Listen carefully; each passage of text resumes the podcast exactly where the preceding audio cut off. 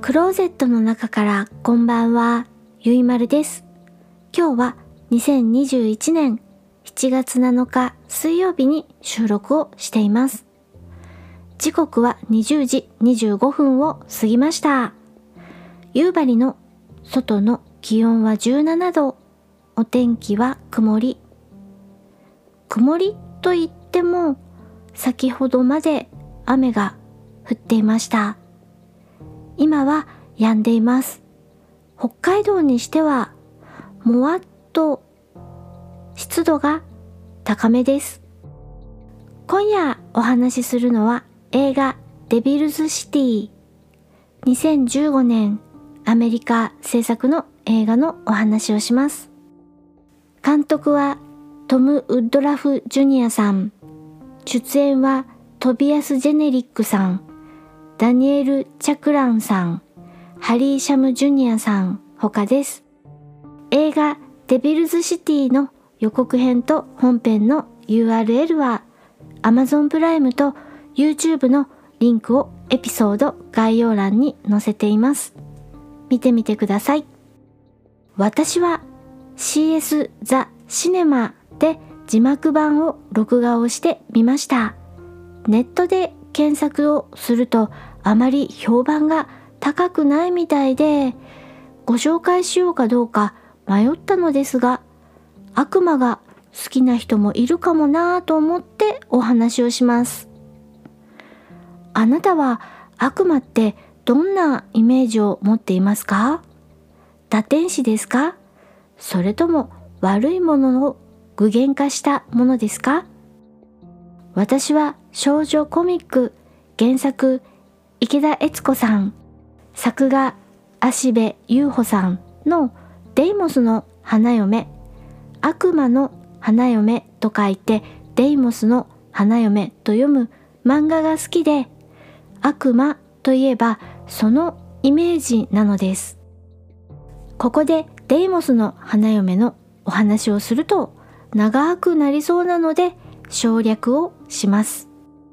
それから私は最近タロットカードに親しむようになっているのでタロットカードには大アルカナ15のカード悪魔というカードがあるので悪魔というのはどんなイメージかしらというのも興味もあってこの映画デビルズシティを見ました。映画デビルズシティのあらすじです。ジャンルはダークファンタジーです。主人公はバインさん。古いアパートの管理人をしています。管理人をしつつも麻薬の密売もしています。この人が悪魔さんその1です。悪魔さんその1と言いました。この古いアパート、数人の悪魔さんと普通の人間が暮らしています。悪魔さんたちは何を食べて生きているかというと人間の不幸とかマイナスのエネルギーを食べて生きているのでアパートに住んでいる人間の住人さんたちは程よく不幸になっていただくのが悪魔さんたちに都合がいいのです。ある日アパートの住人の少女サラちゃんをあくまでアパートを管理人主人公バインさんが気まぐれに助けたことがきっかけなのか。不幸でマイナスエネルギーが充満したアパートの住人たちが真人間になっちゃってさあ大変。悪魔さんたちはお腹が空いて空いてまあどうしましょうってなお話です。大掛かりなアクションもなくグロ表現もあまりなくだいい会話が中心でちょこっとお外には出るけれども場所もフルアパートの中が主な舞台でお話が展開していきます。そしてあまり言葉の説明や設定も詳しく語られもせずストーリーが進んでいくので「ん？それ何？これは何のこと？と思っているうちにどんどんラストになっていってしまいます。そしてなんでこんなことになっちゃったのよ？という真犯人が登場しますが、あー、ネタバレになっちゃいますね。これ以上お話ししちゃうと。でももうちょっとお話ししちゃう。真犯人の正体なのですが、これキリスト教とかユダヤ教の聖書に詳しい方ならさせられるといった感じでほのめかしなんですよね。だから私ググりましたよ。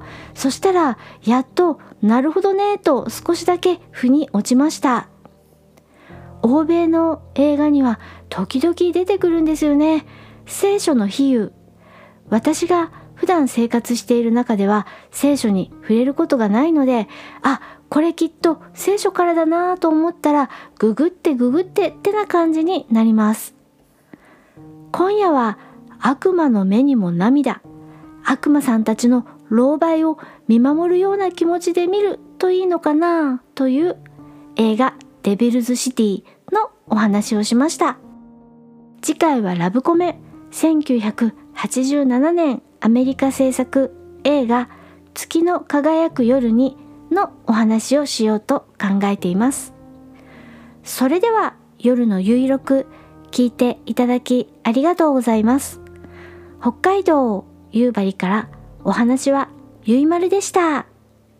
おやすみなさい。